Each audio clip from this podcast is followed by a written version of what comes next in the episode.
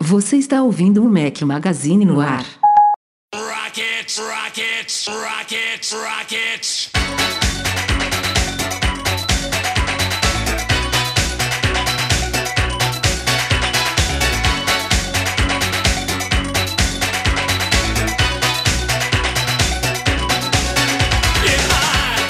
Galera do Mac Magazine, bem-vindos ao nosso podcast 505. Se você estiver ouvindo a edição editada, estamos ao som de Dead or Alive. Bom dia, boa tarde, boa noite, boa madrugada a todos. Fala aqui seu host, Rafael Fishman, com um companheiro inseparável, Breno Mazzi. Bem-vindo novamente. Obrigado pelo Fala, esforço. Rafael! Tudo bem, cara? É sempre bom estar aqui com vocês, batendo papo. E, só pra lembrar todo mundo, é o segundo podcast sem camiseta do MM do Mac Magazine e sem o meu boné. E toda vez eu vou repetir e a gente vai ver até quando isso vai continuar perpetuando. Então, segundo programa que eu participo, sem direito às minhas camisetas e os meus bonés do Mac Magazine no ar. Obrigado.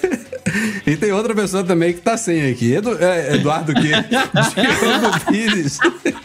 Eduardo Olá tá a com todos. todas. Fala, O meu nome é Diogo Pires e este é o meu primeiro episódio sem camiseta do Mac Magazine. Puta, Aê, Ferreira. ganhei! Consegui mais um. O pra apoio. Obrigado, Diogo Pires. Ele, ele ainda pode bater na minha porta aqui. Ó, eu eu tinha um pouquinho de ciúmes, tudo porque você ocupou meu lugar aí na, na última cobertura. Eu ouvi, mas eu depois ouvi desse lá nos apoio, bastidores. cara, você está do meu lado nessa causa e eu te apoio, cara. Obrigado, obrigado. Está cumprindo bem o seu papel. E, e o problema é que eu tô ouvindo essa lorota toda e o outro que também é corresponsável não tá aqui, né, Eduardo Marques? é, o, o próximo podcast a gente já puxa ele pela orelha. Tá bora bom. lá, bora lá. Ok. Vou até não- eu, na verdade, eu não vou participar do próximo, até porque eu já vou estar no Brasil. E aí o Edu ouve sozinho pra compensar os dois que eu tô ouvindo aqui, né? Combinado, deixar combinado. Tamo junto. Então, maravilha. É isso. Antes da gente. Aliás, falando no assunto, pra quem tiver interesse, quem não, não quiser forçar aqui, ah, me mande de graça, que não sei o que, é só passar em serafine.com.br barra Mac Magazine. Todos esses produtos, camisetas bacanas, tem seis modelos de camisas, a maioria delas em branco, com preto, branco e preto, tem moletom, tem boné, tem tudo pra vocês lá, parceiro do Mac Magazine com a Serafine. E recadinhos aqui antes da pauta deste podcast, saiu no último fim de semana um artigo especial do Derson Lopes sobre o Apple Watch Ultra. Ele tá usando, Breno, é, de um jeito muito parecido com o seu, mas focado nos benefícios Pro. Que a Legal. Apple chamou o Ultra de Ultra, mas poderia ser Apple Watch Pro. um pro, sim. E aí ele gostou muito porque ele também não é aquele cara público-alvo primordial do Apple Watch Ultra de esportes radicais e não sei o que, mas ainda assim tá amando os benefícios que ele traz. Você, eu teve gente me cobrando aqui porque teve um podcast que você falou: "Ah, a gente vai falar do Ultra, tem umas críticas". A gente acabou esvaindo e não falamos gra- gravado aqui. O que que você não está gostando do Apple Watch Ultra? É fácil, é só você correr lá no meu canal do YouTube, Ah! youtube.com.br tem lá um vídeo falando dos meus primeiros Que 30 dias isso? e o que eu não estou gostando Joguei do, pra do- cima, você cortou entendeu? o jabá assim. Exato, a gente vai tentando, Mas fala né, cara? para nós, esqueça, Breno, o que é que fala lá no vídeo? É um spoiler, um, um, um- Um spoiler? um sumáriozinho. Um sumáriozinho, assim. Não, não, vai ter que correr lá pra dar uma olhada. Não, mas ah, tirando um- brincadeiras à parte, assim, um- uma das coisas que. Tá aqui, ó, o meu Apple Watch hoje, né? Bonitinho. É, eu, eu tô muito mais gostando do que não gostando dele, sem dúvida nenhuma. É, mas pra mim, o principal ponto do Apple Watch que me incomoda hoje em dia é o ponto da recarga ainda. É, eu acho que a recarga dele poderia ser um pouco mais rápida do que é. Ah, apesar de hoje você conseguir né, conectar ele com mais facilidade e tudo, a bateria, como é maior, ela demora mais do que os, os iPhones anteriores. E daí eu tinha uma rotina. Watch. É, Apple Watch. Eu tinha uma rotina que era, cara, eu acordava pra ele fazer o tracking do sono, né? Colocava ali na- mesinha, ia tomar banho, escovar o dente, tudo, e quando saía já tava carregado. Hoje não, hoje você precisa deixar quase o dobro do tempo pra poder carregar. Outra coisa que ele incomoda de verdade é pra dormir. É, como você, ele tem um bom sistema de tracking de sono, né? Eu gosto de usar ele pra dormir, mas cara, Olha o tamanho da, da chulapa, velho. Mas dura pra dois dias. du- pra- depende, Rafa, dura até dois dias e meio, até três, dependendo do seu uso. Então, assim, o meu dura dois dias eu fazendo atividade física, marcando. O meu é celular, então o meu funciona celular direto, tudo, e dura dois dias e pouquinho, assim. Mas Tá você tinha incrível, falado incrível. disso como um ponto negativo naquela época. Não sei se melhorou Então- já em algum update. Melhorou o último update, cara, resolveu o problema do celular. O que Ah, estava foi? acontecendo? Daí, é, eu não sei se era se isso é verdade ou não, mas aqui nos Estados Unidos, diferente do Brasil, que o é, ele faz como se fosse uma extensão, né, do seu número, ele faz um, um sync. Aqui nos Estados Unidos, a Apple, a, as lo- a AT&T, T-Mobile, na verdade, habilita um outro número para ele, só que ele replica o seu Apple ID. Então, como a Apple ID faz aquele encaminhamento, ah, encaminhamento de chamada, ele pega e toca se liga no seu número, se liga no seu FaceTime e tal, ele toca aqui, normal. Só que ele também tem uma linha, que é um outro número. Se você ligar nessa linha, você pega o número, ele toca também. Só no Antes Watch. do update, só no Watch. Antes do update, isso ficava ligado direto e por isso estava consumindo tanta bateria. Hum. Agora esse número vira um número oculto de novo. Então se eu ligo naquele número, ele não toca, ele só toca quando ele tem esse encaminhamento ou quando você está né, dispareado do seu telefone. Se está longe do telefone, ele pega e toca independente. E a bateria voltou a durar bastante. Eu inclusive estou sem bateria agora, por isso que está fora do pulso, porque acabou tem, vai, uma hora. Caramba, você conseguiu acabar a bateria de um Apple Watch Ultra. Ah, eu consegui. Ah, eu, devia ter carregado hoje, mas quando eu fui pegar meu irmão no aeroporto tal, daí precisei sair correndo de casa, não tive esse tempo de deixar carregando. Mas tem algumas outras críticas também lá. é, vale a pena dar, uma olhadinha no vídeo. Eu devo fazer mais um vídeo depois, de pelo menos três meses. É, mais coisas que a galera meteu o pau falando: ai, tem oxidação, ele não é durável, ele tá marcado. Cara, nada, assim. Eu caí, inclusive eu caí de bicicleta, minha mão aqui tá, não sei se vai dar pra ver, tava um pouquinho machucada e tal. Fui com o Apple Watch direto no chão. Cara, zero, tá zero, tá lindo. Parece que eu tirei da caixinha ontem. Sua mão que se for. eu ia falar besteira. Sua mão que se ferre, mas o Watch tá tudo bem, né? Caramba, mas ele levou uma pancadona. Ele levou uma pancadona e, e- e tá, tá ótimo, assim. Beleza. É, é um Apple Watch bem Resistência legal. assim. comprovada, então. Só faltou um Comprovada. videozinho, né? De teste de resistência. Nossa, você acha que eu não olhei na câmera de casa pra ver se não filmou pra eu colocar no YouTube? Óbvio. Eu adorar. Falando em vídeo, saíram três da semana passada para cá no youtube.com.br Mac Magazine. Falei sobre um alimentador inteligente para pets, cachorros e gatos da Acara. Agora minha gatinha tem um alimentador inteligente para ela aqui em casa. Falei sobre o Video Micro 2, um novo microfone ultra compacto da Rode, que você pode ligar na sua câmera, mas também no seu smartphone ou computador. E também sobre o Fold Laptop Stand da Native Union, que eu estou usando neste momento. Inclusive, tem uma, uma mensagenzinha aqui da galera que está acompanhando ao vivo, do Gustavo Saez, dizendo que a tela do meu MacBook Pro está pegando na parte de baixo do meu vídeo. Precisa subir a câmera ou descer o MacBook Pro. É por causa do Fold Laptop Stand. Meu Mac está agora elevado. Eu tô adorando isso. Estou usando aqui há três dias seguidos e melhorou muito a minha postura aqui com o Mac, porque a tela fica muito mais reta em relação aos meus olhos. Já me acostumei com a digitação, o fato de ele ficar inclinado, não cansa, meu pulso não fica dobrado nem nada. Teve gente preocupada com isso no vídeo. E eu deixei de propósito aparecendo um pouquinho aqui na tela porque achei bonitinho. Só ele, vocês viram? Só ele, porque eu Um reclamei da mesma coisa. Aqui, ó, Mas tudo bem, cara. Detalhezinho pra vocês verem que eu estou olhando pro Mac e tal, mas não tanto, é um desfocadozinho assim, achei que ficou bacana. Se estiver incomodando, muitos de vocês eu tiro. Mas enfim, três vídeos lá no youtube.com.br Mac Magazine. Simbora para a pauta da semana.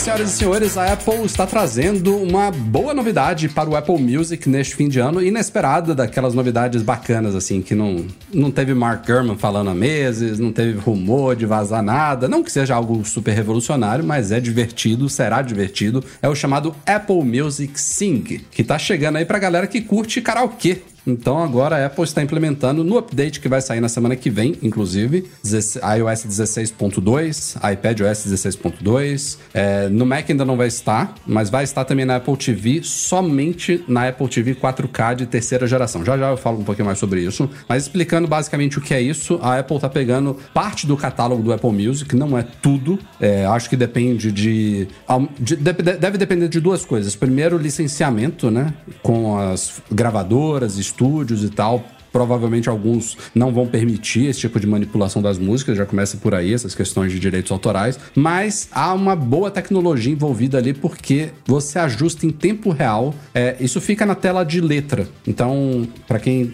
usa muito o Apple Music, sabe das letras em real time, isso aí já é um recurso por si só que eu acho animal. Acho que, inclusive, chegou muito antes ao Apple Music do que ao Spotify. O Spotify já, já alcançou ali, mas as letras do Apple Music já são super legais. E agora, quando você estiver vendo a letra de uma música, tem, se a música for suportada, tem um íconezinho de microfone ali que você pode ajustar o nível do vocal da música. Então, ele em tempo real, ele retira a voz e deixa só a parte instrumental da música. É, já vai ter várias playlists quando isso for lançado na semana que vem, já pra galera achar fácil essas músicas é, e poder cantar, né? É, pelo seu iPhone, pelo seu Apple Watch, pe- pelo, pelo seu iPad, desculpa, ou pela Apple TV, que a Apple está restringindo para a 4K de terceira geração. Aparentemente, ela não deixou isso muito claro, é meio bizarro imaginar que um recurso de karaokê não pode rodar em qualquer iPhone ou iPad, inclusive nos iPhones eu acho que a partir do 11, é, mas tem um processamento aí feito pelo Neural Engine desses aparelhos que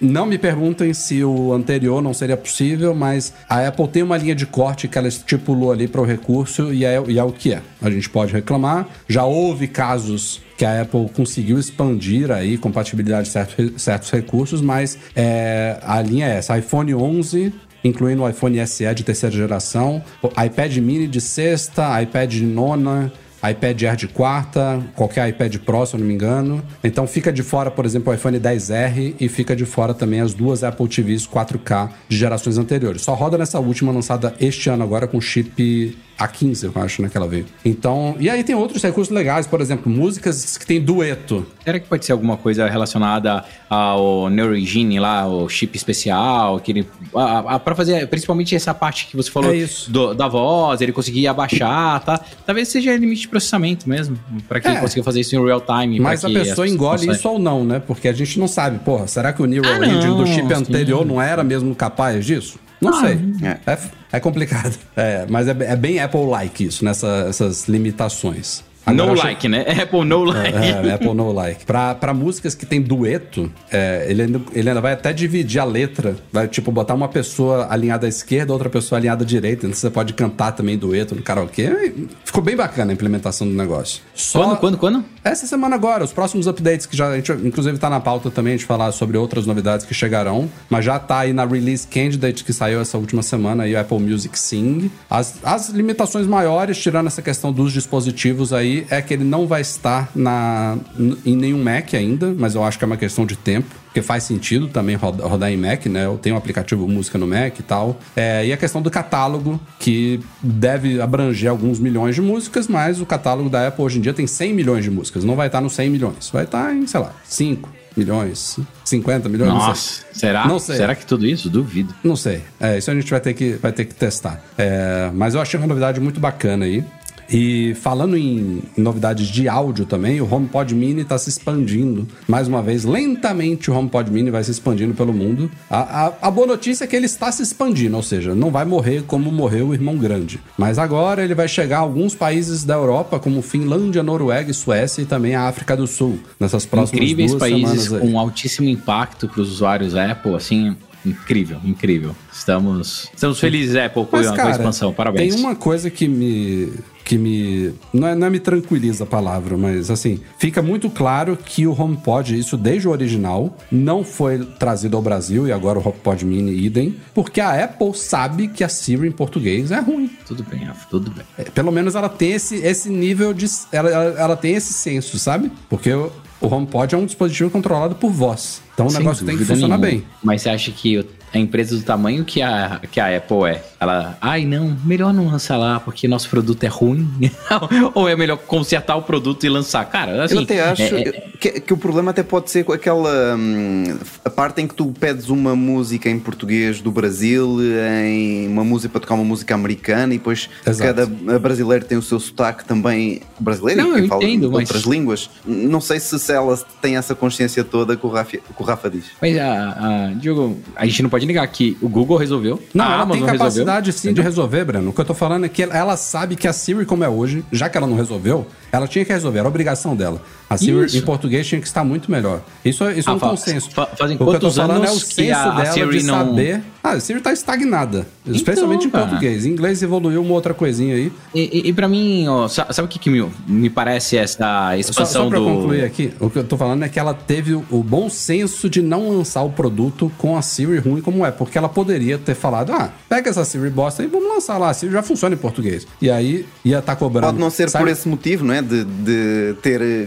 consciência que está ruim, mas pelo menos não lançou. É, posso te- dar minha opinião sincera sobre Home- o HomePod Mini e o HomePod normal? Sabe o que a Apple fez? Ela tá tentando desovar esse produto que é o produto mais encalhado da história que eles têm. Eu acho que o HomePod Mini Entendeu? vende, Breno. Não, o Rafael, Rafael. Eu acho cara, que vende, cara. É só você ir nas lojas e ver aqui, cara, nos Estados Unidos. É abarrotado. Não, mas o, o produto Não, já não é mas- novidade. E ele, Não, ele- eles mas, devem ter cara- feito um bom estoque. Não acho que é, esse é Então, um e daí indicativo. não vende, daí não vende, precisa desovar o que eles compraram, entendeu? E, e eles precisam desovar em, em outros lugares. Aí pegaram a mesma, é, a mesma língua, que é o que dá suporte, que dá o mínimo de experiência legal, pra poder expandir. Mas, Rafa, é um produto que não vende, cara. Bom, eu não sei. Eu, eu a, a gente já fez, já cobriu pesquisas de mercado sobre smart speakers, ele estava bem colocado. Depois eu pego a última. Eu acho que o HomePod Mini é um produto ok. Não é um, um, um sucesso como os AirPods são no mercado de fone de ouvido sem fio, de jeito nenhum, longe disso. Mas eles não estão ruins. A gente já publicou pesquisa sobre isso. O HomePod original foi um fracasso. Teve gente quando a Apple descontinuou ele continuou vendendo ali os estoques que restavam, teve gente comprando, agora eu já nem lembro quando é que foi isso, foi em 2020, eu acho que ele foi descontinuado, 2021. Enfim, vamos supor que tenha sido 2021. Tinha gente comprando e ele vinha com software de 2018, sabe? 2019. Era um produto que tava parado ali há dois, três anos no, no estoque da Apple. O original foi mal. O- Esse mini eu acho que vende. Agora, o que eu ia falar é que o- a Apple, felizmente, não teve a audácia de lançar ele no Brasil com a Siri como tá, porque você já,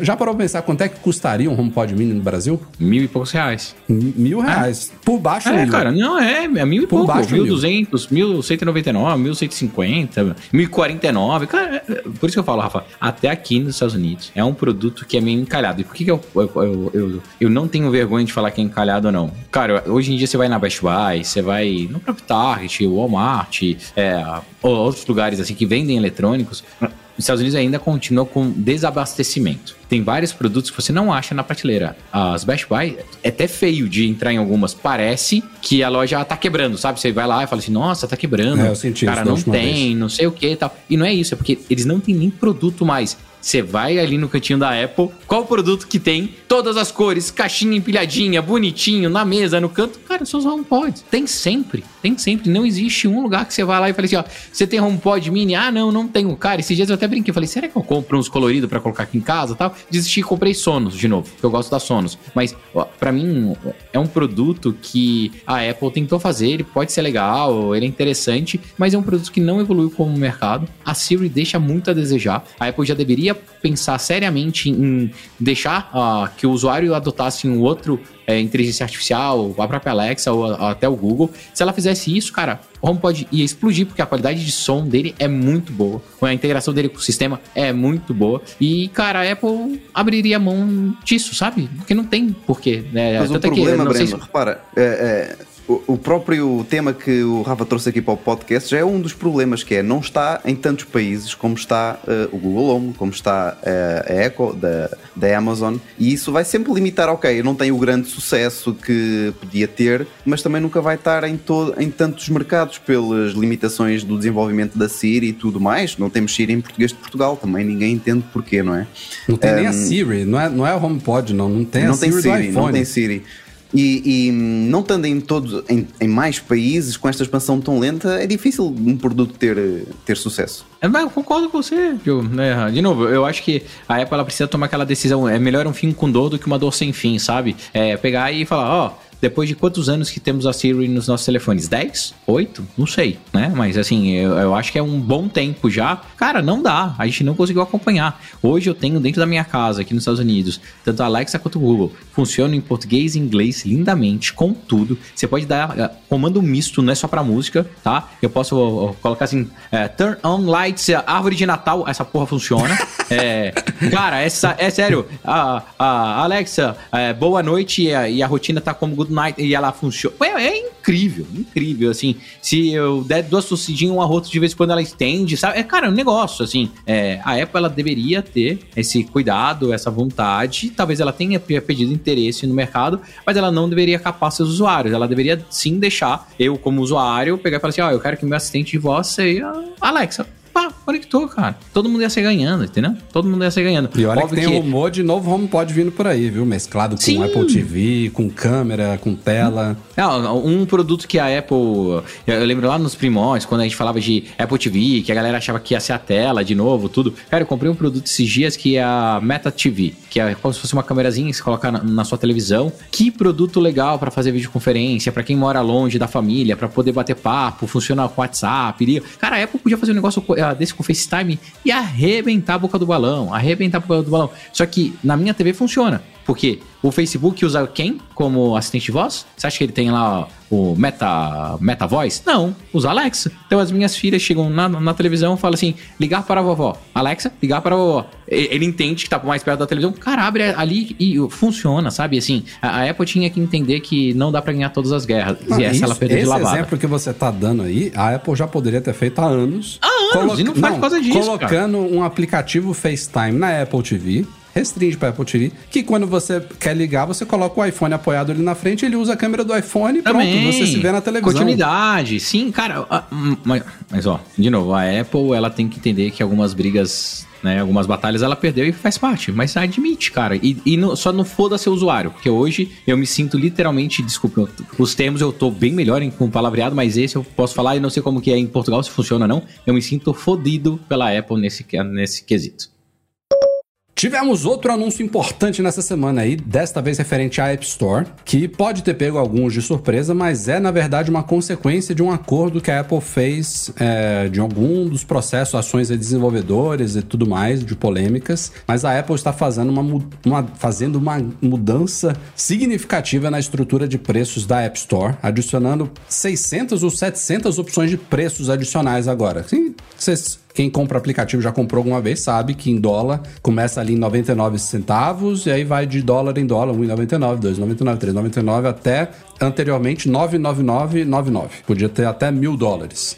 Esse limite máximo agora está sendo ampliado para 10 mil dólares. E aí a Apple já disse que a partir de mil dólares, cada caso vai ser analisado para ela saber se realmente cabe um aplicativo custar 2, 3, 5 ou 10 mil dólares. Então acabou aquela brincadeira. Quem está aí nos primórdios de iPhone deve lembrar do I Am Rich, que foi o primeiro aplicativo que custava mil dólares, que você abria ele e tinha uma imagem de um, é, um, um rubi, né? Era um rubi. Um rubi, um rubizão. Um rubi. E pronto, era isso. I Am Rich você comprou um aplicativo de mil dólares. Então isso não vai acontecer porque a Apple vai ter que aprovar aplicativos mais caros que isso, mas não é só esse novo tier maior. É a possibilidade de a gente ter agora uma in, inúmeras possibilidades de preços, inclusive mais baixos, vão começar nos Estados Unidos em 29 centavos no Brasil, acho que 90 centavos de, de, de real. real. É, e você vai poder, tipo, o desenvolvedor que não gosta desse 1,99 vai poder cobrar 2, 5, redondo. Ou então tem gente que prefere,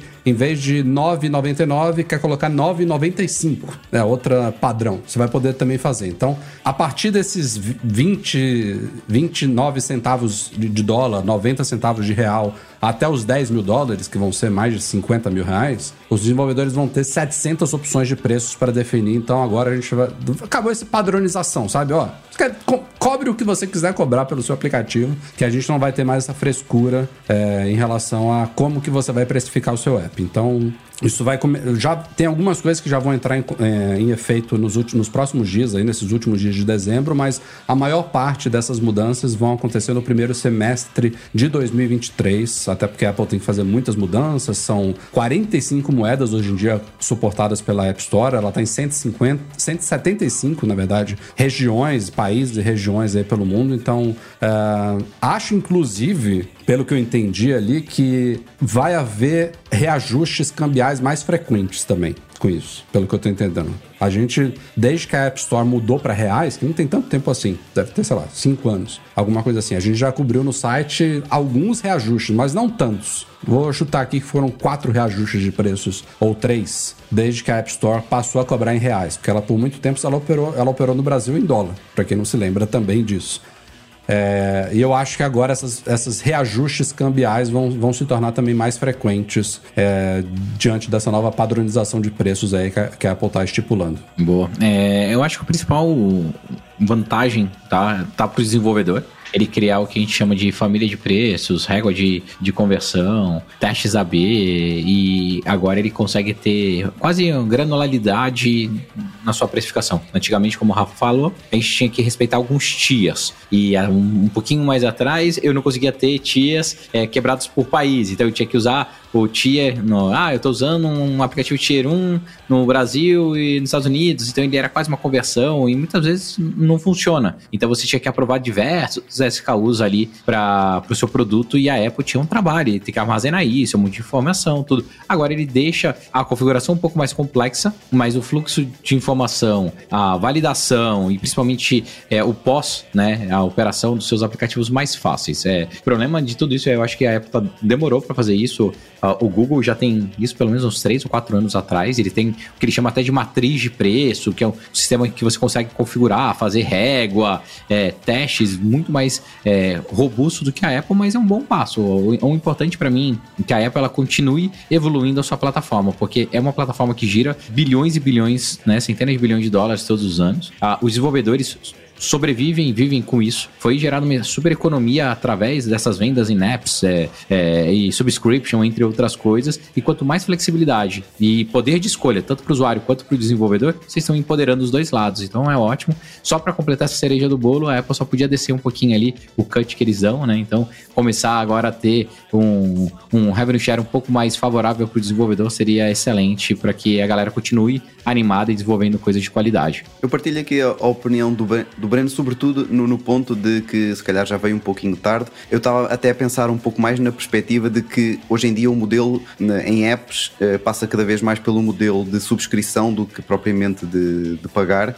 E, e acho Pro que aí sim a Apple... de muita gente, né? Exatamente, aí sim é que a Apple podia trabalhar também um pouco mais nesse modelo, não só por todas as polémicas que tem havido de aplicativos que pedem subscrição de, dentro da, da, App Store, não é? E aí sim poderia abrir ali outras possibilidades uh, para. Não, não que não seja importante também ter várias, várias tiers do preço, mas hoje em dia, eu pessoalmente, posso estar aqui também numa bolha, né? Mas eu não me recordo qual foi a última vez que eu paguei por um app, não sei se também é por ter ter várias subscrições, mas cada vez. Pa pagar que se diz comprar. Você tem as assinaturas, comprar. mas não, não se lembra quando comprou um app, é isso? Quando comprei um app avulso, como a gente fala, não é? Que sim, paga sim. só uma vez e pode utilizar eh, o app. Aliás, até tive, eh, como era o caso do One Password que nós comentámos há pouco, eh, em que eu comprei o aplicativo para. Ele era grátis no iOS e pago no Mac ou vice-versa, eu não me recordo, mas eles transitaram para um modelo de subscrição e eu perdi, entre aspas, o dinheiro que eu tinha pago do aplicativo. Eu ainda falei com o suporte, eles, pronto, não conseguiam,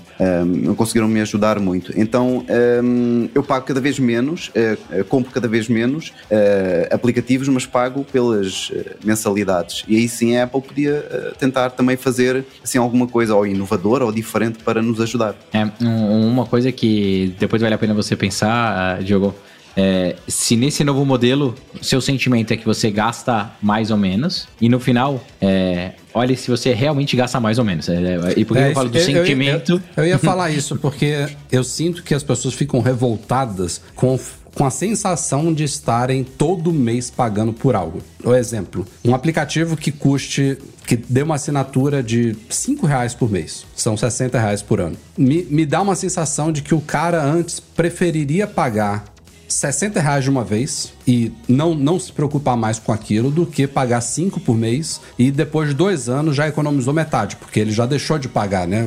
Ele, ele, ele na verdade, deixou, ele, ele economizou, economizou metade, não. Ele, ele tem a sensação de que ele está constantemente pagando por algo que seria dele eterno, mas o, o, lado do desenvolvedor, quando a gente pensa em assinaturas, é o que viabiliza a manutenção dos, dos aplicativos. Porque antes a gente tinha uma. A, a, Apple tem uma certa culpa na popularização das assinaturas. Porque na App Store, Quando o cara lança pequenos updates, beleza, não é um problema. O cara já comprou um aplicativo, ele já é dono do app ali, então ele vai recebendo aqueles updates de manutenção. Mas quando vem uma nova versão que os desenvolvedores se decidiram, ah, é, vamos fazer aqui uma- um redesign completo, trazer 20 novos recursos aqui. O desenvolvedor ficava numa sinuca de, bui- de bico. Ou ele oferece isso de graça para todo mundo que já pagou. Tem aquele cara que pagou há 5 anos atrás e vai receber esse update de graça. Ou ele tinha, ele ainda hoje, isso é verdade, ele tem que lançar um binário à parte na loja. Tipo, duplicar o aplicativo para cobrar de novo, porque ele acha que não não é justo com o trabalho dele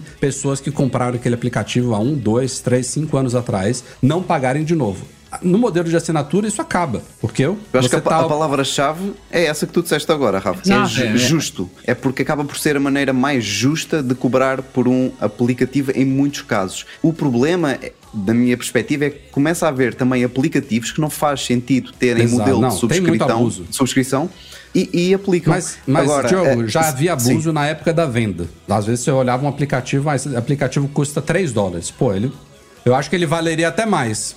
E aí você olha um aplicativo de 10 dólares que, pô, que isso? O que, que esse cara tá cobrando 10 dólares por esse app? Olhando da perspectiva do desenvolvedor, tá? Eu acho que sim, a Apple poderia fazer uma solução mais inteligente, tipo, deixar a gente lançar upgrades pagos, com subscrição ou não. É, isso, sem dúvida nenhuma, valeria a pena. O modelo de, subscri- ah, de subscription, né, de assinatura, ele virou uma febre porque é muito mais fácil você ter um, um poder de convencimento num negócio de 5 reais do que um negócio de 50 reais, 60 reais. Então, você fazer a compra ali por impulso é muito mais fácil. Então, a- as assinaturas elas te dão é, é, esse poder. Para o desenvolvedor, isso é muito bom, porque te dá a previsibilidade de, de receita, porque você sabe que você vai criando cohorts ali de assinatura, você sabe quanto tempo médio cada assinante fica na tua base, você consegue operar melhor a sua empresa. Então, você ter uma empresa vendendo só em NAP, NAP, NAP, brin- ah, eu, eu até brinco, que é assim, é vender, é matar um leão todo dia, é ter aquela meta de vendas, marketing bombando, e a assinatura te dá esse, esse poder de planejamento. Ao mesmo tempo, como qualquer mercado, existem muitos abusos. Igual, acabei de baixar o, o LFoot, o LFoot ele tem um, um subscription de 2 dólares e 99 a cada 7 dias. É, isso? eu acho um absurdo. Cara, eu olhei e falei, puta, que pena, não vou jogar. Mas aí tá o poder do usuário. O usuário pega, fecha o app e deixa quieto. Mas o que é, é, eu acho interessante no modelo de, de assinatura e que eu acho que vai evoluir são os bundles. Antigamente você era obrigado a pagar uma assinatura muito cara, daí trazendo uma analogia de TV a cabo, tá? Pra ter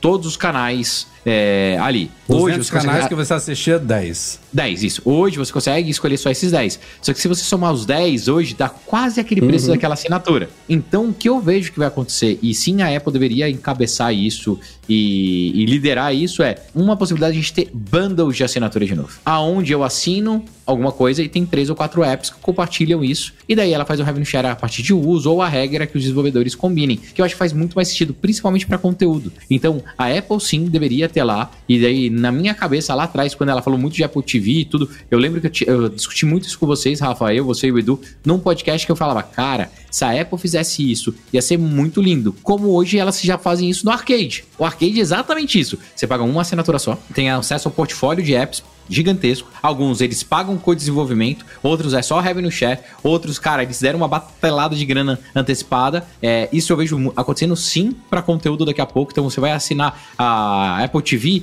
e lá na Apple TV você vai ter os conteúdos da, da Apple TV, vai ter um Hulu Plus, vai ter ali um Paramount, vai ter não sei o que, você só vai pagar uma assinatura. Isso é o que eu chamo de movimento de bundle, né? A gente teve o unbundle, agora o bundle de novo. Para apps, a gente tem que entender como a Apple vai se comportar, porque sim, está abusivo. Se você pegar hoje e entrar na minha carteira ali e ger- gerenciar, cara, eu devo ter umas 25 assinaturas ativas. 25. Ao mesmo tempo, eu acho o poder de assinatura interessante. E eu gosto de trazer o exemplo do meu Tesla, tá? A Tesla, para quem não sabe, ele tem um sistema que é o, auto, o Full Autopilot, que é um sistema super caro. Hoje custa 15 mil dólares para você comprar esse produto e colocar, ativar no seu carro. Se você não quiser comprar, você pode fazer assinatura. O Elon Musk cobra 199 dólares por mês. O Breno, o que, que ele optou? Eu pago 199 dólares por mês feliz. Por quê? Para eu ter um payback, na teoria, eu teria que assinar mais de 75 meses. Eu não fico com nenhum carro na minha vida há mais de 75 meses. Então, para mim, vale a pena assinar. A gente deveria pensar assim como a Apple Tem poderia tangibilizar. que, que oferecem isso, né? A possibilidade de você pagar mensal. Aí, se você paga anual, você já tem um desconto. E se você quiser pagar um vitalício,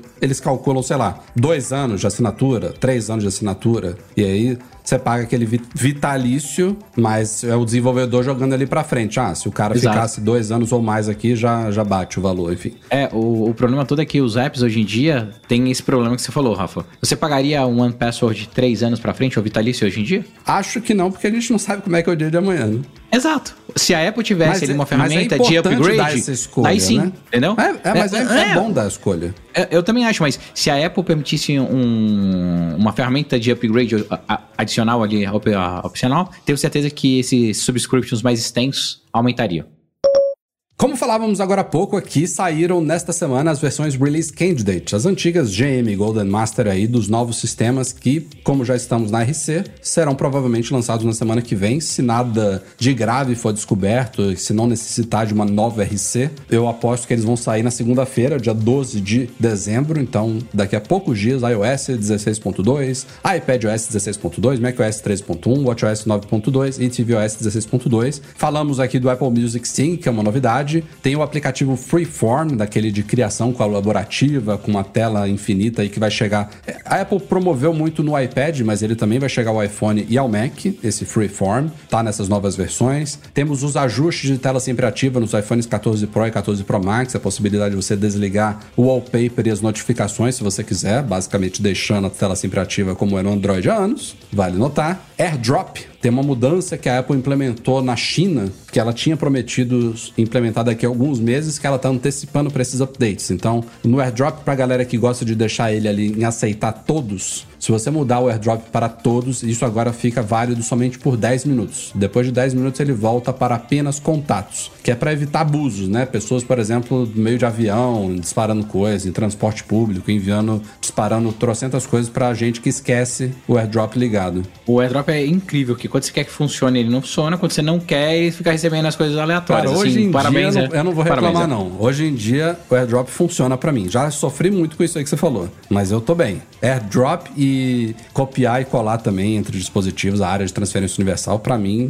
Já tive muito problema com essas coisas. Hoje em dia eu vou até ficar calado aqui porque não quero, não quero correr risco Trazer nenhum. É. No iPad, o Stage Manager, né, o organizador visual, agora vai suportar também monitores externos, que era uma coisa que estava prevista para a versão original e vai chegar agora, entre outras melhorias e correções aí nos sistemas, mas a pauta principal aqui são novidades que a Apple anunciou essa semana em termos de segurança para os IDs Apple barra iCloud. A principal delas é que o iCloud, pela primeira vez, vai permitir que seus backups sejam criptografados. Não só os backups do iCloud, é, criptografados de ponta a ponta, vale notar aqui. Eles já eram criptografados, mas não de ponta a ponta. Mas agora estão entrando outras 23 áreas ali de dados do iCloud que antes não eram criptografados de ponta a ponta, incluindo mensagens, anotações, fotos, muito importante, favoritos do Safari, lembretes, gravador de voz, tickets do wallet, muita coisa que era criptografada no wallet, no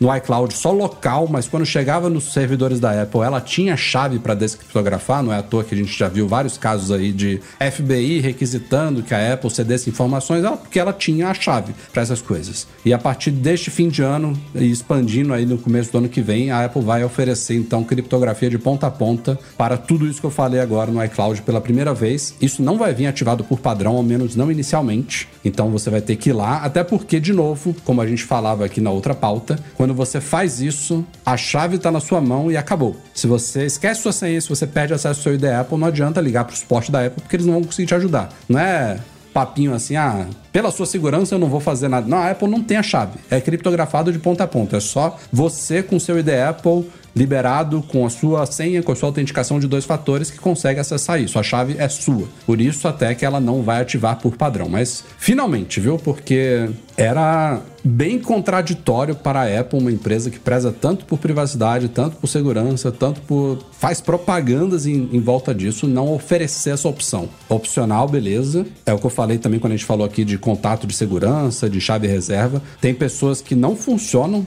com essas coisas, que ficam com medo. Pô, imagina você perder acesso à sua biblioteca de 20 mil fotos porque você teve um descuido. A culpa vai ser sua. Se você ativar isso, a responsabilidade está na sua mão. Tem gente que não quer correr esse risco, mas eu acho importantíssimo e acho que as pessoas têm que ser educadas para guardarem bem os seus dados de acesso, suas senhas, sua verificação de duas etapas e acho que todo mundo deveria sim ativar isso. Que é muito importante. Eu também acho. Né? É, eu acho que chega num ponto até, Rafa, que talvez tinha que ser um opt-out, sabe? Eu acho que vai, vai se tornar, não inicialmente, sabe? Ela precisa educar as pessoas, sabe? Mas, mas deveria ser um opt-out. E, e, de novo, gestão de senha hoje é tão importante quanto sua gestão financeira, quanto é, sua gestão alimentar, que eu não faço tão bem assim, então opt também. em que eu, eu, eu, eu, coloco minha atenção ou não. Mas é super importante, cara. E, e não tem jeito. Como o Rafa falou, é muito importante educar, educar, educar, aprender e ativar, porque isso deixa seus dados e principalmente documentos seguros. Né? E hoje é hoje em, hoje em dia fotos, dados, áudios, conversas valem muita coisa e podem causar impactos gigantescos dependendo do que aconteça. Vocês já viram aí tem vários casos é, famosos de vazamento de fotos, áudios e mensagens que comprometem muito não só um relacionamento, mas uma empresa, um país, entre outras coisas. Então fiquem ligados. Não, como o Rafa estava a falar, quem não deve depois ficar muito contente, não é? Com essa mudança é os FBIs da vida já se que já estão reclamando, não é? Já, já. O FBI foi um dos que ficou muito é, preocupado, não sei nem se é a palavra, devem ter ficado putos da vida, porque vai, vai dificultar o trabalho deles. É aquela coisa. É, não, não, é, se, se fosse simples de você resolver isso, de você oferecer ao mesmo tempo total segurança e privacidade para os bons e ainda ter acesso aos maus já teriam feito, sabe? É uma, é uma escolha que tem que ser feita, é, que, na minha opinião, tem que ser priorizado o lado dos bons nessa história. Vai prejudicar ali investigações, acesso a dados importantes de criminosos, de terroristas? Vai. Mas você não pode prejudicar os bons pelos maus. Dessa é a minha visão, sabe? É, beneficie os bons e depois você vê o que você faz com os maus. Botando é, de forma bem superficial aqui, idiota, eu acho que é mais ou menos por aí. A gente não pode pagar pelos, pelos pecadores, basicamente isso. Tem três aspectos ainda do iCloud que não entram nisso daí. Na verdade, não é uma coisa, ah, a Apple vai trabalhar para fazer depois. São três áreas que, pela natureza delas, não podem ser criptografadas de ponta a ponta, que é mail, contatos e calendário, porque eles usam padrões abertos, né? De IMAP, de VCard, de não sei o que, de iCal. É, então, até pela interoperabilidade de você poder acessar isso de qualquer lugar, de acessar de outros dispositivos, pela web e tal, essas, essas três coisas elas continuam fora dessa criptografia de ponta a ponta aí. É, mail, contatos e calendário. Aliás, teve um detalhe que a Apple falou que quando você ativar a criptografia de ponta a ponta no seu iCloud, o acesso ao iCloud.com fica desativado por padrão. Então, se você é, quiser. É mas é isso, eu não entendi exatamente isso porque se você precisar de acesso pela web, você tem que abrir mão da criptografia ou eu, eu não entendi se é, é uma coisa não sei te dizer, Rafa, mas eu acho isso ótimo porque mostra que o site pode ter alguma, algum ponto de falha ou que ele não consegue fazer né, tra transitar as informações de uma eu maneira acho, segura. Eu acho que você precisa então. dar a sua chave, nem seja de forma temporária, para os servidores da Apple liberarem o acesso Isso, pela web, exato. né? É, é isso. Exato. Exato. Porque senão ele não consegue fazer essa comunicação. Hum, ok. Eu vou ativar direto. Uhum. Tem mais novidades aí chegando também, só pra gente passar por alto aqui. Tem chaves de segurança do ID Apple, então você vai poder adicionar uma chave física, né? Um token para você se logar no seu ID Apple. Vai ser uma outra possibilidade que tá chegando aí também. Importantíssima para certas pessoas que querem ter mais um, uma camada de segurança aí. É, você vai poder, sei lá, pegar um, uma chavezinha NFC e aproximar do iPhone, ou não sei se existe alguma são Lightning. Tem várias possibilidades de você usar uma chave física para liberar acesso à sua conta. E tem mais um recurso que é o chamado verificação de chave de contato do iMessage. Olha que interessante. Você, vamos supor que o Breno esteja falando com a esposa dele pelo iMessage. Eles sempre usam isso. E aí estão trocando lá informações sobre as filhas, sobre as finanças do casal e tal. E há uma brecha na conta da Aninha, da esposa dele, e alguém consegue se logar na conta da Ana em outro dispositivo. Na hora vai aparecer no iMessage do Breno, ó, atenção que você falar aqui porque houve um acesso num dispositivo não conhecido na, na conta dela. Então ele vai começar a Isso é muito bom. Isso aí é muito legal, eu achei isso, achei isso daí fantástico. É, é um alerta de brechas pelo iMessage. A rede vai estar. se- Você basicamente tem que estar 100% autenticado para você falar entre pessoas no iMessage. É uma camada extra para evitar que você esteja falando. A gente vê toda hora isso, né? No WhatsApp, gente se passando que, por outros é, e tal. Pena é que iMessage, né? o, é, Exato. Pena que o, é, o iMessage não é tão difundido no, no Brasil, aqui nos Estados Unidos a galera usa muito, muito mesmo. É, mas é uma pena, porque é um recurso animal. Animal. Por fim, pra gente terminar essa pauta, é uma informação importantíssima, isso já era previsto. Em 2021, vocês devem lembrar que a Apple anunciou vários recursos de segurança diferentes desse que a gente está tá tratando agora, mas tinha um que gerou muita polêmica, que ela suspendeu, adiou e agora desistiu de vez, que é aquele recurso de fazer escaneamento local de fotos para detectar conteúdo de nudez infantil, de pornografia infantil, chamado Child Sexual Abuse Material, ou CSAM, C-S-A-M. É, isso gerou muita polêmica, é, por ser uma espécie de invasão de privacidade, de novo, os, os bons pagando pelos pecadores e tal, as pessoas preocupadas com isso, o que, que vai acontecer se eu tirar foto da minha filha tomando banho e afins. É, tinha uma, uma a origem da ideia do negócio de detectar pornografia infantil, comparando com uma base, é, hashes e não a imagem em si, tinha muita coisa ali que a Apple tentou fazer a coisa funcionar, porque a- o princípio dela de você achar criminosos é ok, mas a forma como ela ia executar tinha muitas falhas e gerou muitas preocupações. Não é à toa que ela suspendeu, repensou, deve ter conversado com muita gente sobre isso, muitos especialistas, e isso foi agora cancelado de vez. Então a Apple disse que vai continuar bolando formas de proteger crianças, de proteger é, a sociedade né, contra criminosos desse tipo, mas esse recurso especificamente de CSAM foi cancelado, não chegará nunca, beleza? Então essas são as novidades aí de segurança anunciadas essa semana. É, algumas delas, como eu falei, vão começar a ser implementadas neste fim de ano, algumas vão começar nos Estados Unidos, mas a Apple já disse que vai expandir tudo para todo mundo até, eu acho, o fim do primeiro semestre do ano que vem. Vamos falar um pouquinho de rumores aqui, vamos falar de Mintico. Não pode passar um podcast sem Mintico. E headset chama ele um da- dia, Rafa. É, fica já, já- já- né? tentou, já, já tentou contato com ele, assim, Fazer uma, tal? um MM entrevista com ele? É, cara, podia, podia. Não sei se, não sei como é que é o inglês dele, né? Porque ele é, ele é chinês, né? Chinês. Mintico. Ah, É. mas Rafael, cara, seria animal. Tenta aí, tenta aí, tenta aí. É, ele trouxe essa, essa semana informações sobre o headset, que é a próxima próximo grande produto esperado da Apple, headset de realidade aumentada virtual. E mais uma vez cita-se atrasos aí na produção. É, é curioso porque o Mintico, ele é um cara que tem acesso à, à rede de, de fornecimento de peças, de fabricação lá na China, e dessa vez ele falou de problemas de software. Não sei como que ele está obtendo essas informações, o cara está evoluindo, mas segundo ele, algumas dificuldades de software no produto podem adiar a- o lançamento dele, que já todo mundo já está imaginando ali que seria no comecinho de 2023, ele agora já fala em uma produção em massa só acontecendo no segundo semestre do ano que vem. Então, de novo, foi ele mesmo que citou que a Apple faria um evento especial em janeiro, que já foi esquisito. Não me lembro quando foi a última vez que a Apple lançou alguma coisa significativa em janeiro. Esses lançamentos de começo de ano dela é lá em março, abril. Ele tinha falado de janeiro, já foi esquisito, agora ele mesmo já cita em uma produção em massa acontecendo só no segundo semestre do ano que vem, inclusive também com um volume bem menor do que o Do que inicialmente imaginado. estimado. Menos de meio milhão de unidades previstas agora para o segundo semestre de 2023. Vai, vai Cri, ser caro cri, esse cri. negócio, né? Vai, é. É, e, e- isso é a, que- a questão de headset. Ainda falando de rumores adiados, Mark Gurman, que é o companheirozinho do Mintico, falou essa semana sobre o Apple Car também, que teria sido adiado. Também botar muitas aspas nesse adiado, né? Porque a Apple nunca falou de headset oficialmente, nunca falou de carro oficialmente. Então, adiado é adiado da previsão que vazou, né? Mas enfim, o tal do Apple Car foi adiado para 2026 agora, mas a principal informação que o Gurman trouxe é que a Apple teria desistido de lançar um carro 100% autônomo. Se vocês lembram aí, uma das grandes coisas que se falava sobre o Apple Car é que ele não teria volante, não teria pedais, não teria nada. Você entraria, falaria com a gloriosa Siri, rezaria para ela entender para onde você quer ir e ele iria. Ai, Aqui em Portugal o carro nem arrancava, né?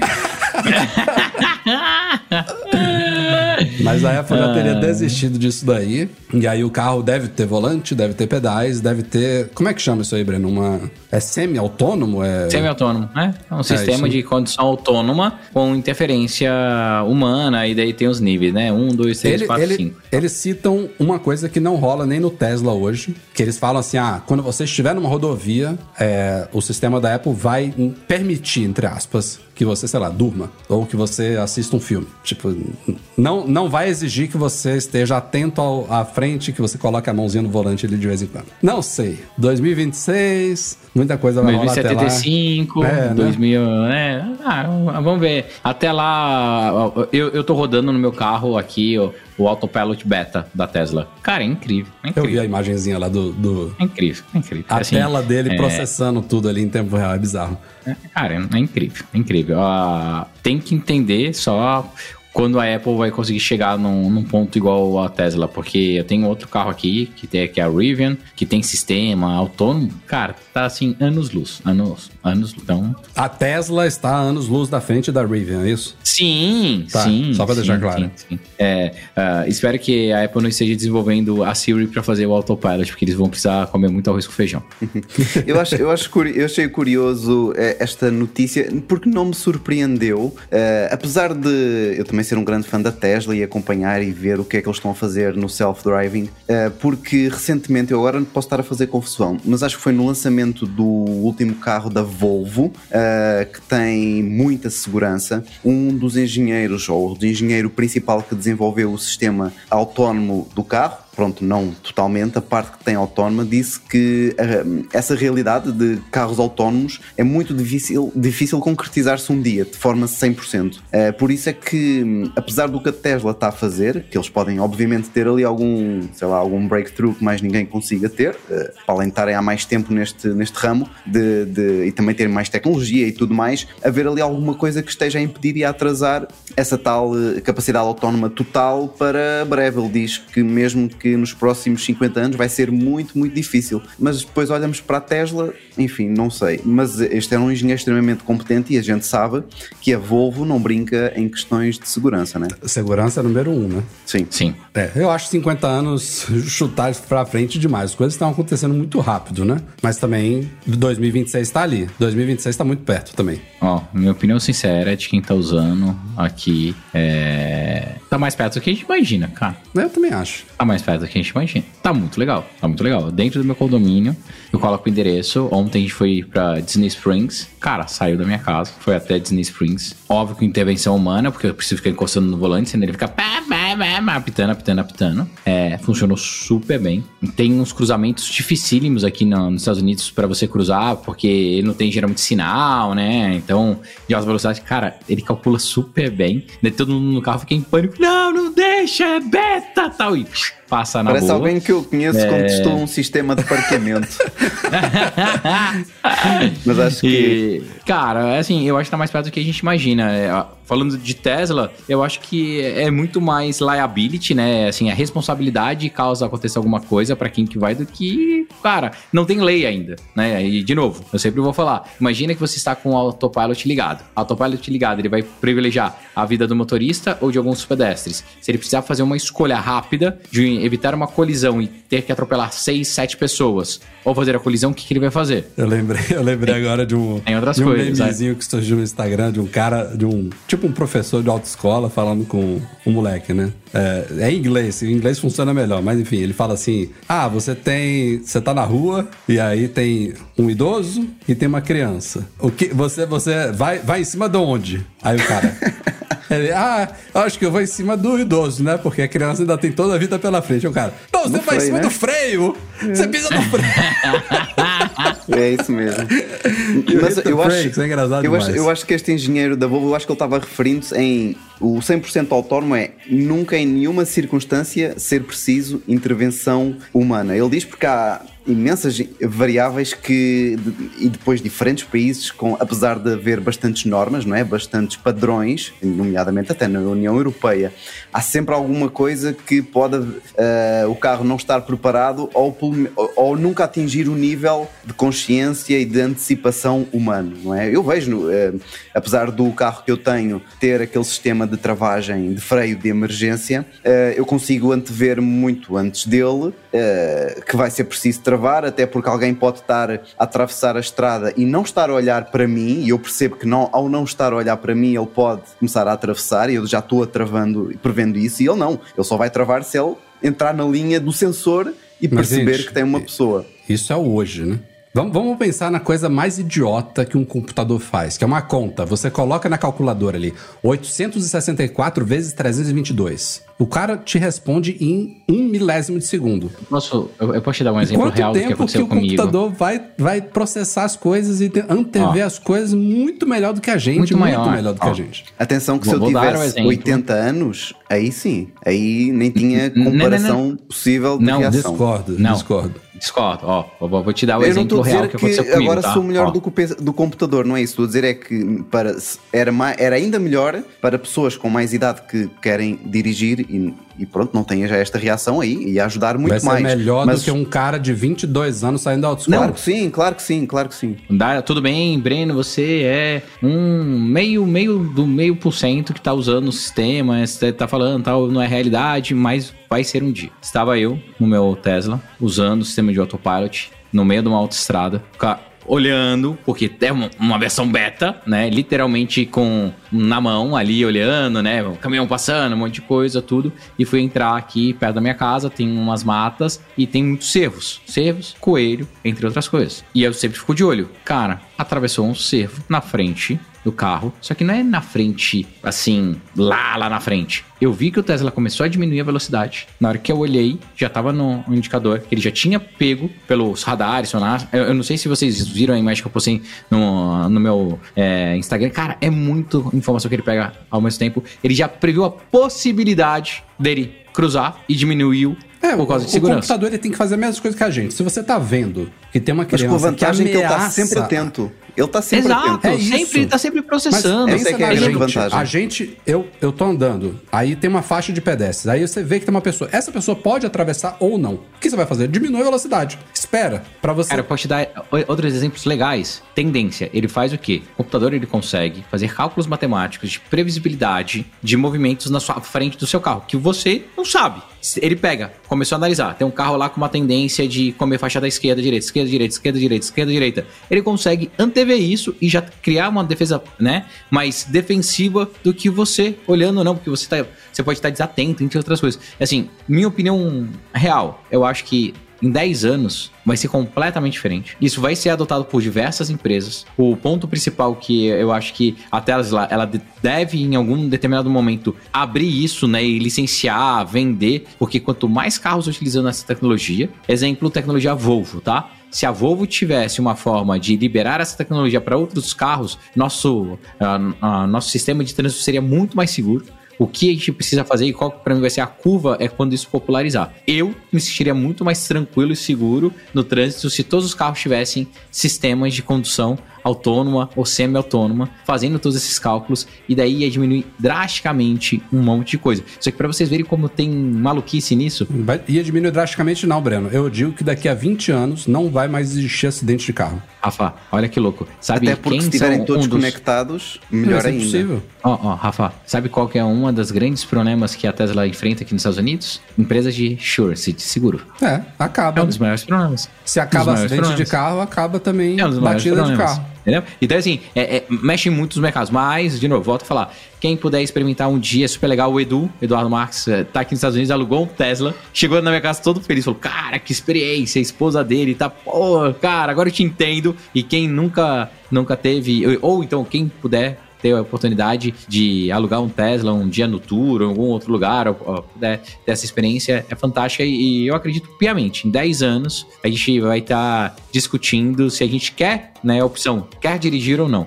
A minha filha, que hoje tem 12 anos, provavelmente ela vai ter que dirigir. A minha filha de 5, não. É, eu já falei isso também, já falei isso há muito tempo, que a, Lisa não vai dirigir. Eu ser já falei. opcional. Só pra fechar aqui mais essa pauta de rumores, ó, Apple Car, a Apple tá mirando a expectativa original aí, de novo, são rumores, era de 120 mil dólares, ela agora quer fazer um carro abaixo de 100 mil dólares, tá? Não vai, não vai conseguir, duvido.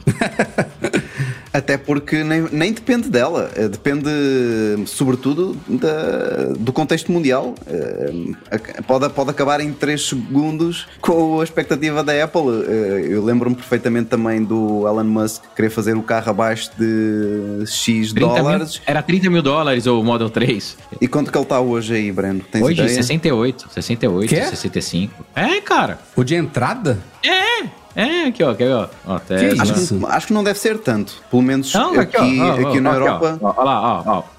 Model 3, Eu achava que tava uns 9. 50, 55, sei lá. Ó, ah, desculpa, é que eu falei, ah, vocês têm razão, eu falei do Performance. O Performance é 56,390. O Model 3 é, de entrada, ele começa em 40.390. Hum, ok. De entradinha, mais barato, Sim, capado, sim, sim. sem, a- sem o FSD, sem nada. O que eu tinha, que é era o Model 3 Performance, 56.390. Daí se você adiciona uma pinturinha, é, mais o interior branco, que eu gosto, e coloca o Autopilot, ele vai para incríveis...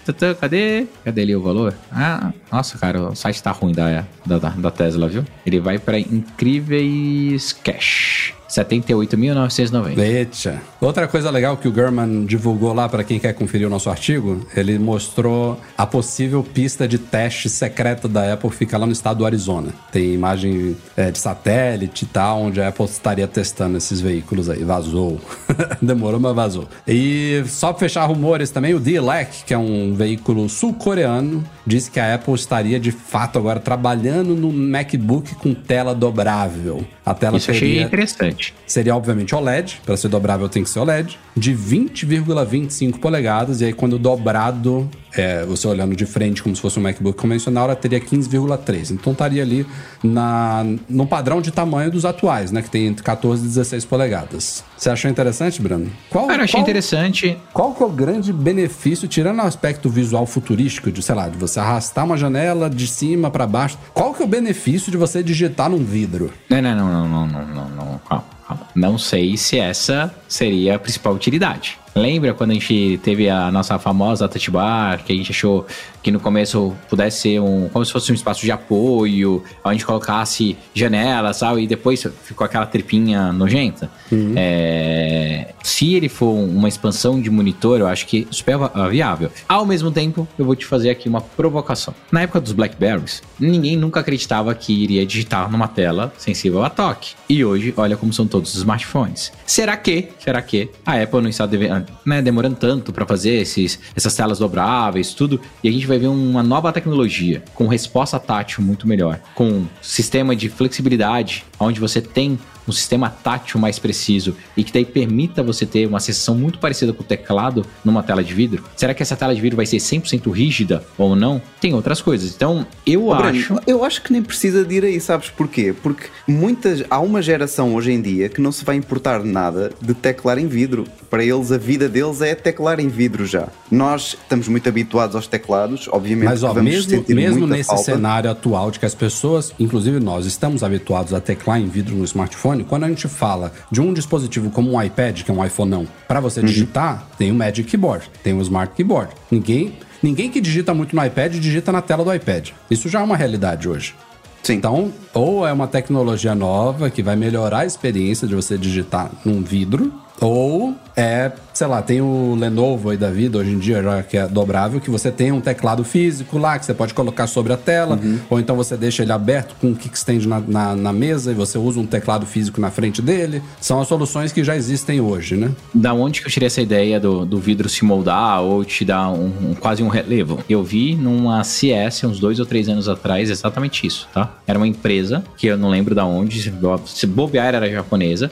Ela tinha um liquid crystal que vinha algo de baixo, sabe? E ela meio que moldava. E daí você conseguia fazer teclas de atalho customizadas. Não era teclado, teclado, mas você via, cara, pode ser muito interessante da Apple. No lugar, ele tem ali de baixo como se fosse uma estrutura de teclado mesmo, só que é vidro, então quando você tá aberto, ele vira um super iPadão. Na hora que ele tá numa posição de laptop, aquilo é mais flexível, ele vai, ele tem qua- quase um autorrelógio, não é muito perceptível, um autorrelógio que acende a tecla. Você pega e digita. Então, assim, possibilidades existem, por isso que eu falei que eu fiquei animado. Eu acho que a Apple, toda vez que ela pega um produto e faz direito, como eu já fiz várias críticas, ah, a Apple não é inovadora, talvez ela pega e faz muito bem feito, tirando a Siri, tirando o HomePod, que a gente falou hoje, é, é capaz que a gente veja um negócio muito legal, cara. Aqui, ó o iPadão aqui, como funciona bem, o próprio iPhone, o- os nossos iPods, né? A gente jamais pode esquecer do, do device que mudou a vida da Apple. Então, cara, eu adoraria ver. No final das contas, olha, eu levando porrada. Melhor do que o, o Galaxy Flip vai ser, certeza absoluta. Mas se você tá empolgado, não espere isso acontecendo antes de 2026, já junto com o Apple Car lá, ou 2027, porque Nossa, a Apple primeiro... Rafael, não me conta essas coisas, porque aqui a gente tá falando de rumor de 2027, É, cara. primeiro ela tem para. que migrar os Macs para OLED, né? Que nem começou a fazer isso ainda. Depois ela pensa num dobrável. Mas o Ross Nossa. falou no MM Entrevista, que a gente publicou recentemente, que 2024, se não me falha a memória, 2024 os MacBooks Pro devem começar a migrar para OLED. Confiram lá o vídeo.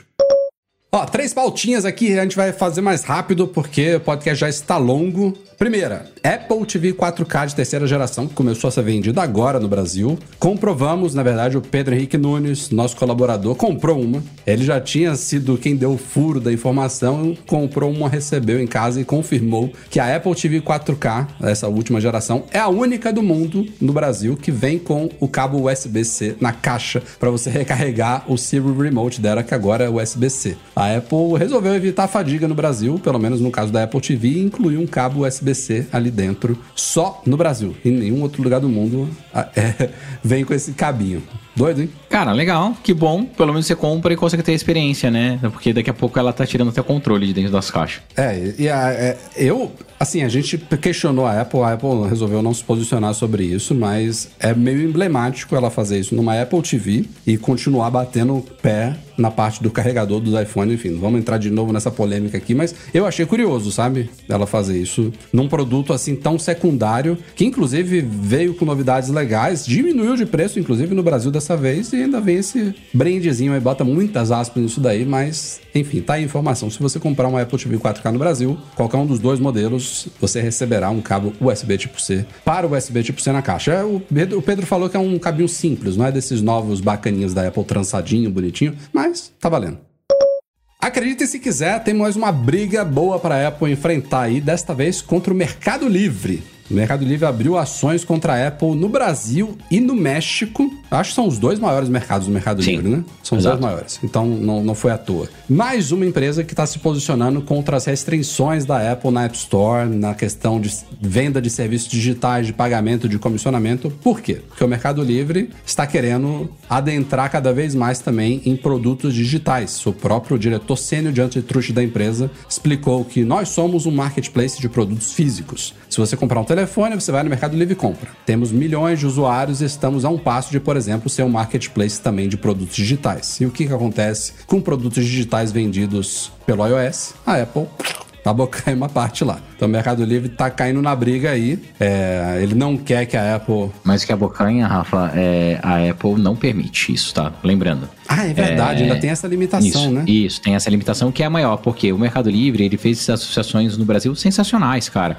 Você consegue assinar Disney Plus Streaming, pelo né? Mercado Livre, isso, Paramount, entre outros, HBO, ESPN, Sport TV. Cara, o Mercado Livre, com essa gama digital dele, tá muito legal. E ele quer trazer isso até para o pessoal fazer gerenciamento das suas assinaturas, das suas compras. Você tem o Mercado Pago entre as coisas dentro do seu telefone celular, que faz todo sentido. E a Apple não permite isso. É, e a Apple, ela, por incrível que pareça, é, uma empresa que não, não nem sempre segue as suas próprias regras. Exemplo, o Roblox. O Roblox seria permitido pelas. Se você pegar os guidelines da Apple, sim ou não? Não, porque ele é um marketplace de minigames lá dentro. E todos eles são vendidos. Com uma outra currency que não é da Apple. Tá escrito lá nos guidelines que você não pode fazer isso. Só que eles fazem pelo tamanho que é o Roblox. Hoje em dia, e hoje a Apple depende sim um pouco da, da plataforma deles. Então tem algumas coisas que a Apple ela não é tão clara e não, não é tão correta. E o Mercado Livre tem, tá mais do que no direito, cara. Tem que reclamar mesmo. Tem que reclamar. Tem que reclamar. Eles, de, eles deveriam sim poder vender coisas lá. Como eu já vi aplicativos aqui nos Estados Unidos que vendem assinatura de serviços digitais, só que eles são obrigados a vender via gift card. Então ele não vende assinatura. Ele vende É, ele, gift ele card. cita daí a aqui que vai- a Apple barrou a divulgação do plano de assinatura para obtenção do nível 6 na plataforma, que oferece gratuidade em serviços como Disney Plus, Star Plus e Exato, descontos no é HBO isso. Max. É e aí é isso, é bizarro, isso. porque isso é uma regra da App Store, mas no caso deles ainda pior, porque ele está restringindo justamente concorrentes do Apple TV Plus. Aí já entra um monte de Exato. trouxa legal. Então, legal. mas você acha que alguém na, na vida dá ponto sem nó? Hum. Não, né? É a forma que eles conseguem, que eles fizeram, já pensando. é, é, cara, mercado é jogo de xadrez. Joguinho de xadrez. Mas eles também citaram, é, tá na reclamação deles, a obrigatoriedade do uso de pagamento proprietário da Apple e tal, com Ah, a taxa é deles. onde. Isso, que, Que, é- aliás, porque- aplica-se ao Google também, mas eles resolveram. Ele até foi questionado sobre isso, né? O, o Paolo Franco Benedetti. Não, não, mas pode falar. Sabe o que, que o Google você pode fazer? O Google te permite fazer isso, tá? É, mas ele até falou assim que, que a Apple é mais rígida. Que gente- ele falou assim: a gente tá se focando na Apple agora, mas tá- ele deu a entender assim: ah, a gente também tem que resolver coisas com o Google, mas fica pra depois, sabe? Isso, porque o Google é, mais flexível. É. O, o Google te permite, como é subscription, e se é algum tipo de serviço ou algumas categorias, ele te permite colocar lá, cara, você pode abrir seu cartão de crédito lá, pedido dentro do app e colocar, e vai. A Apple não permite. É isso. Acompanharemos a briga, mais detalhes nas próximas semanas. e a última pauta de hoje, aqui pra fechar: Self-Service Repair, que é outra polêmica. A Apple, hoje em dia, cara, a Apple cresceu tanto que tudo que ela faz tem Ah, reclamação, tem Não vai ações. agradar nunca. Agora É, o famoso direito ao reparo. Na verdade, agora a notícia em si não é de polêmica nem nada. É o Self-Service Repair, que é o serviço que a Apple lançou alguns meses atrás nos Estados Unidos, que possibilita que consumidores meros mortais como nós reparem os nossos próprios produtos usando peças e ferramentas originais da Apple. Você pode comprar, alugar coisas e tudo mais e fazer trocas de algumas coisas de iPhones e agora também de Macs com Apple Silicon, iPhone 12, 13, não sei se já entrou 14, acho que não, porque iPhone 14 estão todos em garantia ainda, não tem porquê. E- Isso que eu ia falar, é, de- deixar bem claro para as pessoas é, isso é permitido para telefones fora da garantia, Uhum. tá? Não vá querer trocar a tela do seu do Outro iPhone detalhe 14, também que as né? pessoas se confundem complementando isso, Breno, é que é um, pro- é um programa de reparo. Não é a possibilidade de você fazer um upgrade do seu Mac. Então, tipo, de Exato. pegar um, um SSD maior, mais memória, nada disso e trocar. Não. A Apple vai ser é extremamente rígida com isso. Você vai trocar peça por uma igual, da mesmo modelo, mesmo.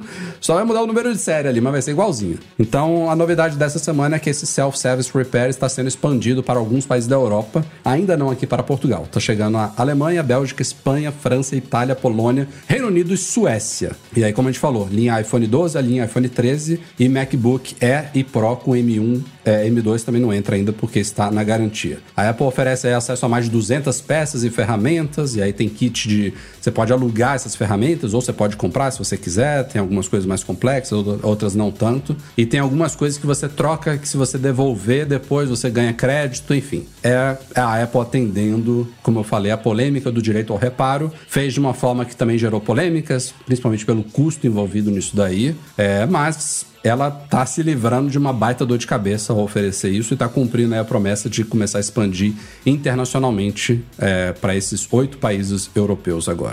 Esperamos que continue difundindo aí, que a coisa se aprimore e se torne realmente cada vez mais simples para um consumidor geral ou até para assistências técnicas também não autorizadas poderem fazer trocas oficiais, porque também, tal como a gente falou num vídeo recente lá no canal, tem coisas como tela, câmera, bateria hoje em dia que você pode trocar por peças de qualidade, mas não sendo as originais, você recebe um alerta no iPhone. Olha, não fala, você não tá com uma- uma- um produto original. Então, e você pode ter uma coisa de ótima qualidade, como também pode não ter. Isso é uma coisa que protege o consumidor, mas se você levar o iPhone para fazer um reparo numa assistência técnica não autorizada, que você confie, que você saiba que trabalha com peças de qualidade, tem muitas peças que são chamadas OEM, que são basicamente as mesmas peças que a empresa usa, sai da mesma fábrica. Uma tem o login da Apple e a outra não tem, mas é a mesma. É, então você sabe que é uma coisa de qualidade, mas que por não ser um original, por você não fazer aquele processo de emparelhamento ali da peça via software de diagnóstico oficial da Apple, o sistema não enxerga como uma- um componente oficial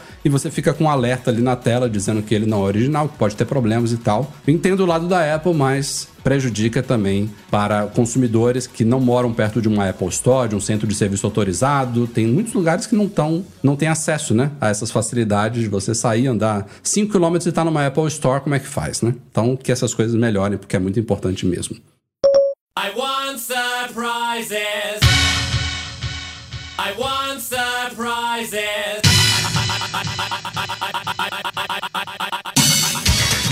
este foi o Back Magazine no ar 505. Obrigado a todos pela audiência. Breno Mazzi, Diogo Pires, a todos vocês pela audiência, pelos chats, pelos likes, pelos superchats. Valeu. Nos vemos na semana que vem. Breno, Diogo. Boa, valeu. Obrigadão. Semana que vem Obrigado. estamos aí e contando mais uma semana sem as minhas camisetas e bonés Ah, do. Mac Magazine. Posso concluir? Lógico. achei, que o Diogo, Posso- achei que o Diogo ia fazer coro, não, é não? Posso? É. O nosso podcast é um oferecimento dos patrões Platinum Fix Tech, a melhor assistência técnica especializada em placa lógica de Macs. E caiu a solução completa para consertar, proteger, comprar ou vender o seu produto Apple e Reitec Fibra, internet de qualidade. Obrigado a todos que apoiam o Mac Magazine lá no Patreon e no Especialmente os patrões Ouro, Alan Jabor, Alan Ribeiro Leitão, Alexandre Patrício, Arnaldo Dias, Arthur Duran, Bruno Santoro, Cadu Valcésia, Cristiano Melo Gamba, Daniel de Paula, Derson Lopes, Enio Feitosa, Fábio Gonçalves, Fernando Brum, Fernando Feg, Francisco Marchetti, Gustavo Assis Rocha, Henrique Félix, José Carlos de Jesus, Luciano Flair, Marcos Ferreira, Nelson Barbosa Tavares, Pedro Colbatini, Rafael Dórceles, Rafael Mantovani, Romário Henrique, Sérgio Bergamini, Thiago Demiciano, Ulisses Aguiar Rocha e o Wendel Belarmino. Que galera bacana, valeu gente, mais uma vez obrigado pela audiência. Nos vemos na semana que vem com mais um podcast. Um abraço, tchau, tchau.